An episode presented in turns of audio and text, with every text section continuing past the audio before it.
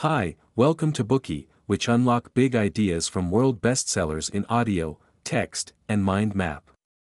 Please download Bookey at Apple Store or Google Play with more features. Get your free mind snack now.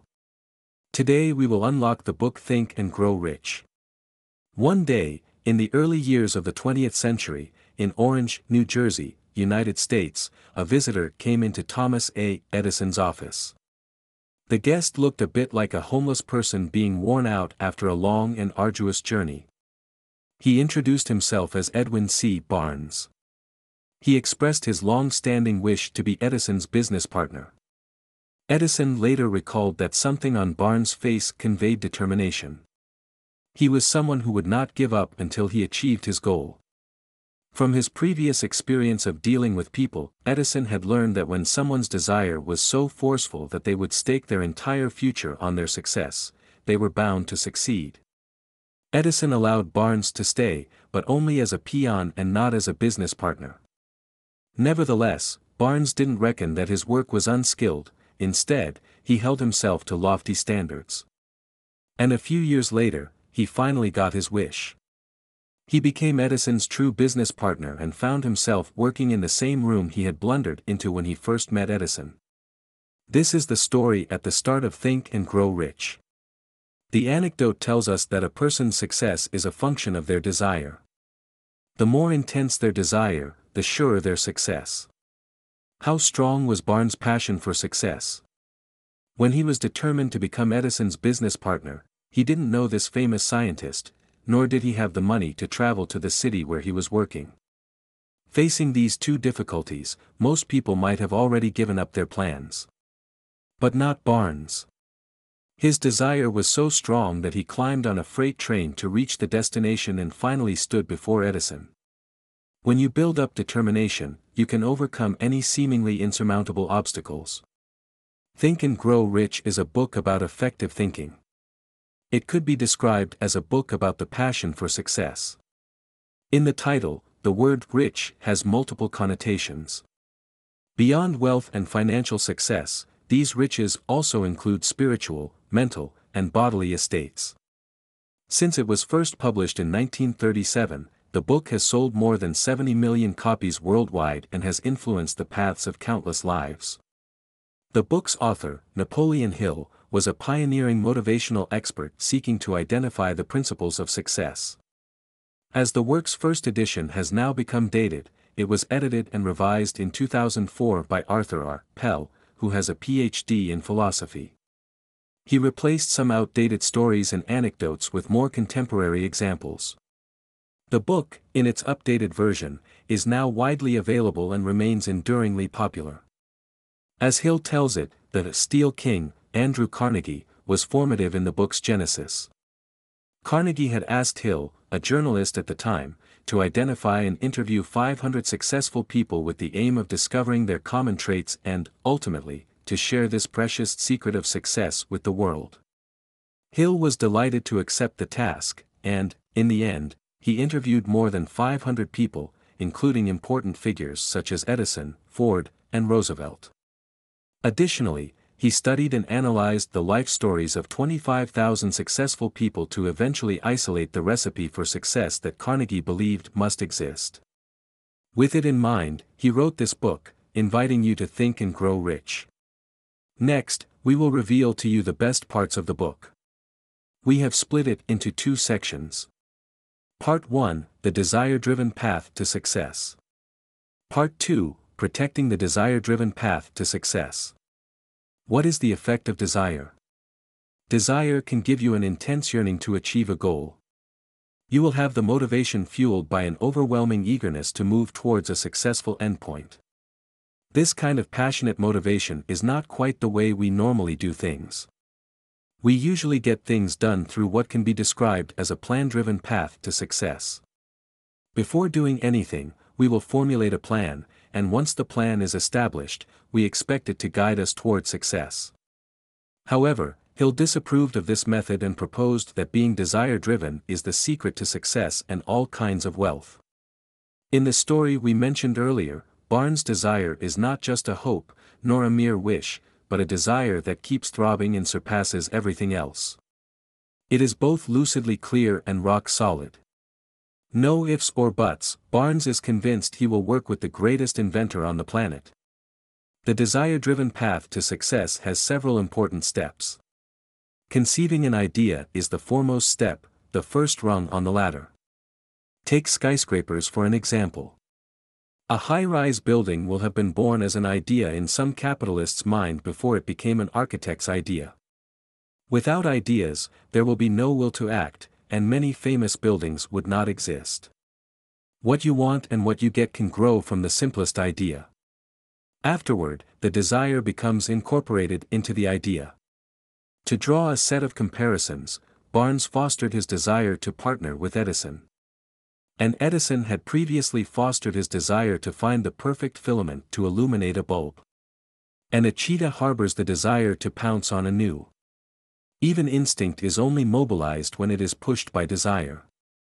Through desire, energy is focused on the goal, and then your actions will become decisive, effective, and agile. Autosuggestion is an essential influence on our desires, connecting them to our subconscious. Ultimately, our subconscious minds affect the way our bodies act. On a practical level, this insight is one of the most important aspects of the book. We will need to elaborate on it. We cannot consciously regulate the subconscious, which has both positive and negative effects on our behaviors. Although it cannot be actively steered by our will or our instincts, it can be indirectly influenced because it responds quickly to stimuli. Previously, we have unlocked the bookie of Daniel Kahneman's thinking, fast and slow. Hill's argument about the unconscious is similar to Kahneman's two mental systems. Most of the time, Kahneman's System 1, representing instinct and the unconscious, looks after day-to-day -day life without the slower mental process. It won't generate things like thoughts, questions, or analyses. These rational thought processes are System 2, representing the conscious mind. System 2 is responsible for strategic thinking, decision-making, and problem-solving. The rational you of System 2 is who you want to be or how you currently perceive yourself. Let's imagine you want to embark on a significant undertaking and have an ambitious plan for it. This will require System 2 to be dominant.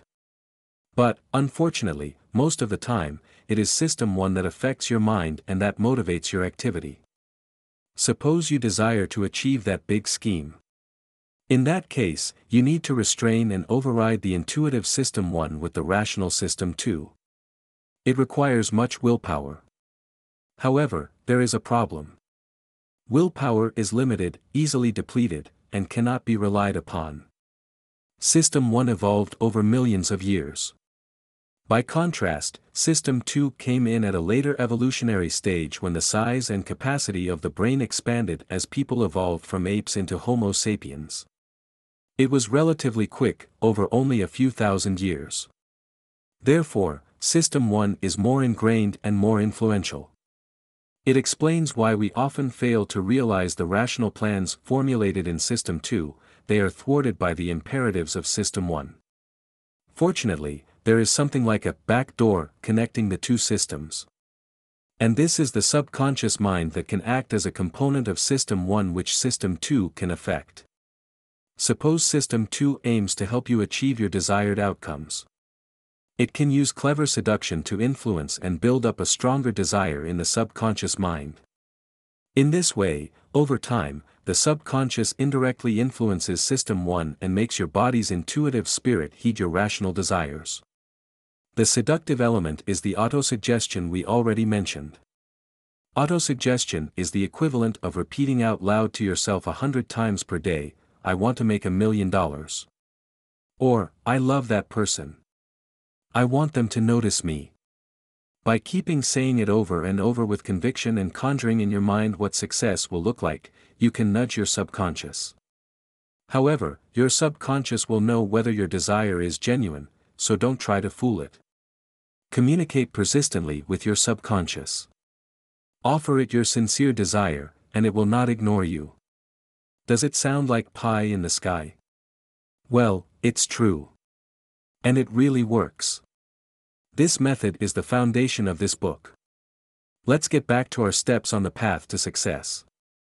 After we start using autosuggestion to tame the subconscious, we need a secondary means to allure and influence it more. And this must be unshakable faith in our ideas and desires. Such faith can effectively and relentlessly suppress System 1 as it bolsters System 2 at the same time, allowing rational thoughts to prevail. What comprises rational thought? The answer is easy, a combination of unshakable desire and long-lasting faith. In fact, with these two pulling strings, plans have a habit of simply falling into place. Your rational thought will find it easy to formulate a plan when the subconscious harbors your desire through autosuggestion, and faith keeps you on track with your thoughts concentrated on your goal.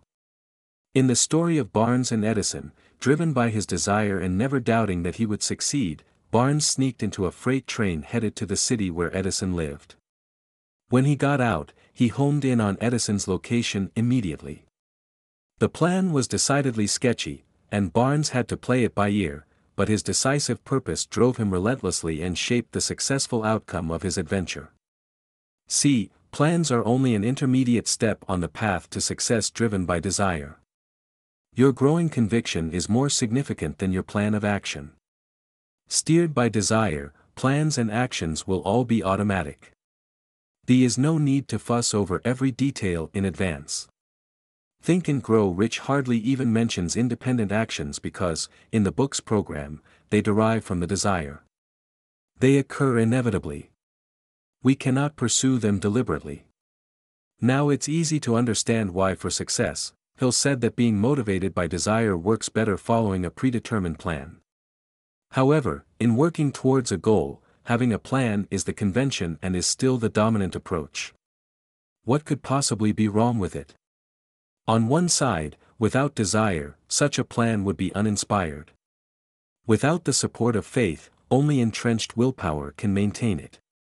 As we said before, willpower has its limits. It can help us follow a plan, but it should not be used as a driving force.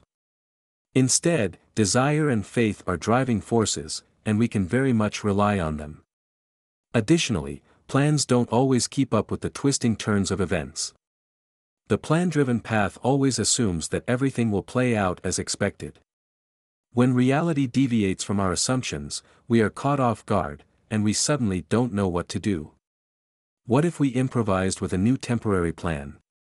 This may result in us gradually veering away from the fundamental principles of the original course of action, disrupting the stages of other plans. It is pretty easy to lose track, become confused, or forget how the plan was supposed to work. Once you are no longer on course, you will be stumbling in the dark to find your way back, and it won't be long before the whole plan falls apart. In contrast, a path to success driven by desire is different. As long as your faith and desire are still in place, it is simplicity itself to react to unexpected deviations as they occur without losing your footing or missing a heartbeat. Pursuing your desire with unshakable conviction has an additional benefit, you will always come up with a relatively simple way around any obstacle. It cannot be overstressed that autosuggestion plays a critical role in directing the subconscious to follow the desire-driven path to success. Your potential, what you will become, will overwhelm the subconscious. Many people, because they believe they are doomed to be poor and unsuccessful, eventually end up being so. Their failure to be successful and wealthy is self-inflicted because their subconscious mind is tangled up with negativity. A subconscious with negativity leads to a concrete equivalent in the real world. For this reason, it is essential to instill positive belief in your subconscious, and autosuggestion is the way to do this. Blessings will fall upon you as if it is automatic. An inner transformative force determines whether you will lack or enjoy riches. What can we conclude from what we have heard so far concerning the desire drive path? That this spiritual force we call desire can transmute and be turned into tangible benefits and gains in our lives. Before the success of the Wright brothers, there were many unsuccessful attempts to build the first airplane, one that could take off and land. The most notable endeavor in this quest was by Professor Samuel Pierpont Langley. In his time, Langley hogged the limelight. The U.S. Army even backed him, granting him a huge sum of money. But what were Langley's desires? to make a fortune, to become a household name. Langley gave up and resigned the same day the Wright brothers completed their successful flight. Langley was no longer fated to be the first man to fly. He didn't care about refining his airplane project as soon as the fame he craved as a pioneer was no longer available. By contrast, the Wright brothers' desire was direct, compelling, and enduring. In our bookie about the Wright brothers, we told of how their aim was to be untethered and fly free in the blue sky like birds. The two pioneering inventors believed that they would successfully fine-tune the machine that could fly, and their example would change the course of aircraft development worldwide. Driven by their strong desire, they tried everything possible. They carried on their tests and experiments even when they were broke, unacknowledged, and working in isolation. Until, at last, they were successful. Their desire transmuted into something physical, a gain for them, and, before their eyes, the first airplane. Isn't planning essential in this process? Don't actions matter too? Yes, both factors are important, but nothing is as important as desire. Such an insight is the essence of Think and Grow Rich. We now find ourselves at the end of the first part of this bookie, but there is still further to go down the desire-driven path to success. For countless successful people, the forceful impetus of desire is the secret to success. This path has many steps, starting with the glimmer of an idea that rouses our desire. Once desire is awakened, our next challenge is bringing autosuggestion to bear on our subconscious. Only with the subconscious mind support can we establish conviction, develop the faith needed to devise a plan, and then take action. The path to success that starts way back with desire is many times more effective than the path of a well-laid plan. This is because it brings the subconscious along with it, and the subconscious acts as the intermediary between System 1, instinct, and System 2, rationality. The subconscious, when conjoined with desire, can turn that desire into tangible gains. Today we are just sharing limited content. To unlock more key insights of world-class bestseller please download our app. Just search for Bookey at Apple Store or Google Play, get your free mind snack now. Schatz, ich bin neu verliebt. Was?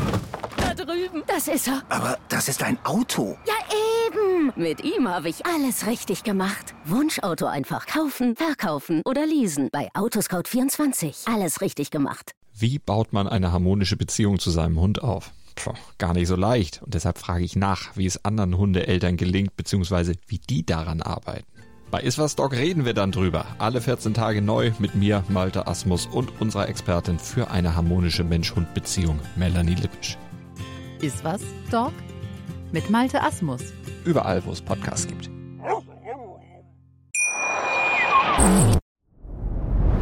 Dir hat dieser Podcast gefallen? Dann klicke jetzt auf Abonnieren und empfehle ihn weiter. Bleib immer auf dem Laufenden und folge uns bei Twitter, Instagram und Facebook. Mehr Podcasts findest du auf meinpodcast.de. Schatz, ich bin neu verliebt. Was? Da drüben. Das ist er. Aber das ist ein Auto. Ja, eben. Mit ihm habe ich alles richtig gemacht. Wunschauto einfach kaufen, verkaufen oder leasen. Bei Autoscout24. Alles richtig gemacht.